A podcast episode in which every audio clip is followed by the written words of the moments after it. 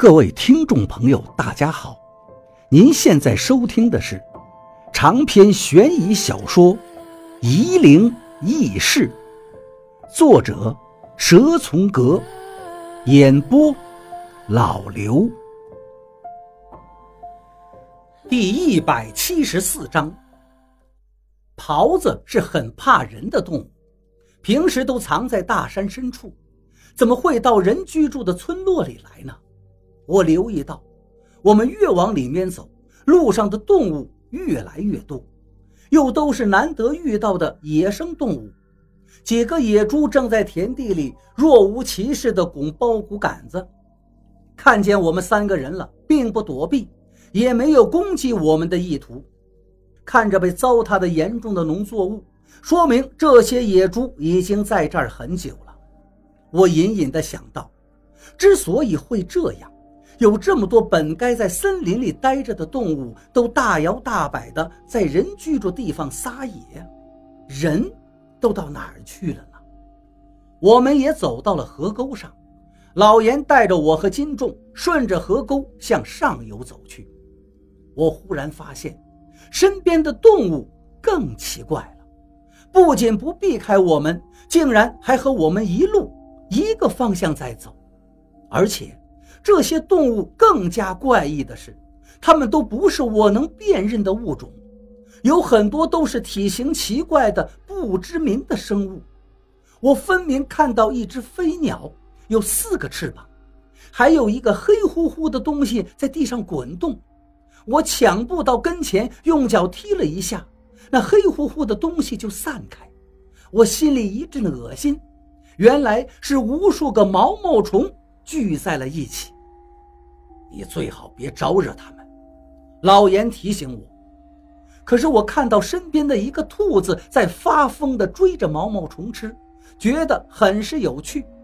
我没见过这么古怪的事情，好奇心暂时战胜了惊惧。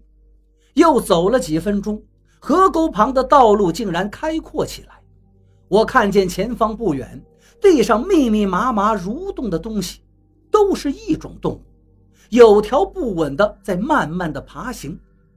等我看明白了，心里猛地揪了一下。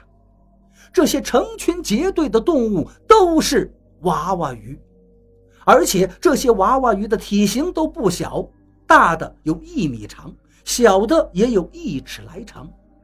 娃娃鱼的数量远远超过了那些其他的动物。老严把这里暂时称为大泥村，原来是这个道理。天黑定了，老严用探灯照着前方的路。我们走得很快，已经快接近大群娃娃鱼队伍的尾端了。已经有掉队的娃娃鱼在我们身边爬得很慢。一时间，我的耳朵里全是婴儿的哭泣声。我知道这是娃娃鱼的叫喊。可是我又好像听到这些类似小孩的哭泣声中，有小孩喊妈妈的声音。我立马站住，想确定自己是不是听错了。老严回过头，用探灯在我身边摇晃两下，示意我不要磨蹭。我不再听了，继续跟着老严走着。可是看见身边的树枝上挂了很多漂亮的藤蔓。那些藤蔓亮晶晶的，我看着有趣，忍不住探着身子去碰一下，忘了老严的提醒，别招惹这些东西。其实我仔细想想，就该知道，这种环境下又是这么古怪的东西，真不该妄动的。可是这东西实在太漂亮了，亮闪闪的，一点都不让人觉得怪异。我只是好奇地触动了一下而已，这一下。却给自己惹了大麻烦。那个亮晶晶的藤蔓一下子从树枝上掉了下来，缠在了我的身上。我的手指传来一阵剧痛，我啊的喊了起来。老严和金仲连忙转身跑到我身边，金仲不知所措。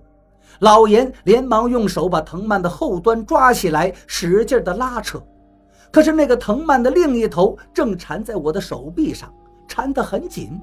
老严连续拉扯，却拉不下来。金仲也帮着老严一起拉扯。我的手指突然不疼了。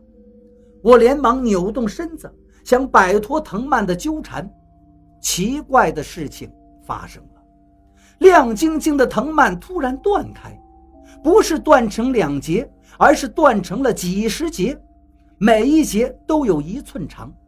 断成一寸长的藤蔓全都掉到了地上，我看的是惊讶万分。那些一寸长的亮晶晶的藤蔓全都在地上跳动着。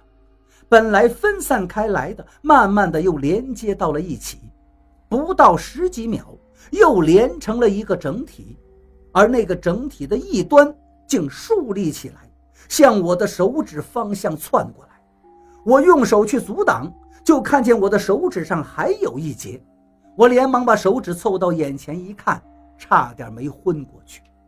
一个亮晶晶的、完全透明的舌头。正把我的手指紧紧地含着，我又叫了起来。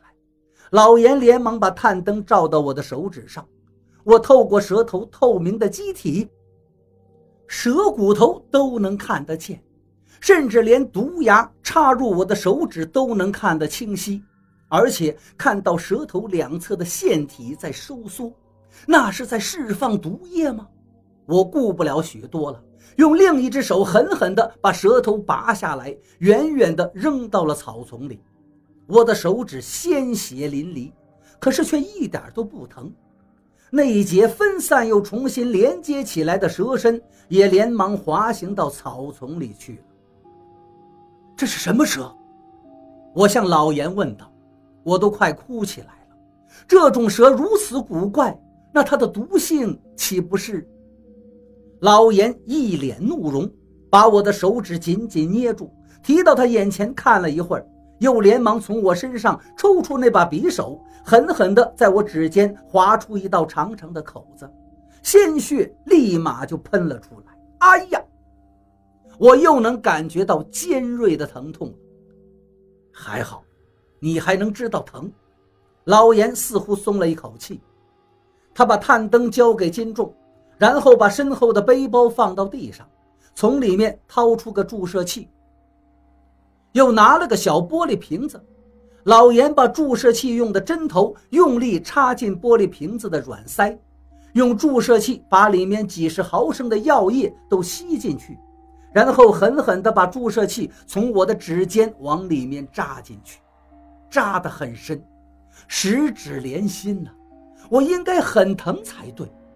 可是我并没有觉得很难受，可是当老严开始把药液慢慢往里面注入的时候，我感受到了剧烈的疼痛，我狂叫起来。现在我的手跟电击一样疼痛，不对，应该是更甚。别喊，老严说道：“你知道这个血清有多贵吗？”我赶紧咬紧牙关，等着老严注射完毕。还是疼得浑身发抖。老严扔了注射器，对我说道：“这东西本不是用在这里的，可是就被你糟蹋了。到现在，我们只研制出来了两瓶，我只带了一瓶进来。看来这个血清真的不是一般的贵。”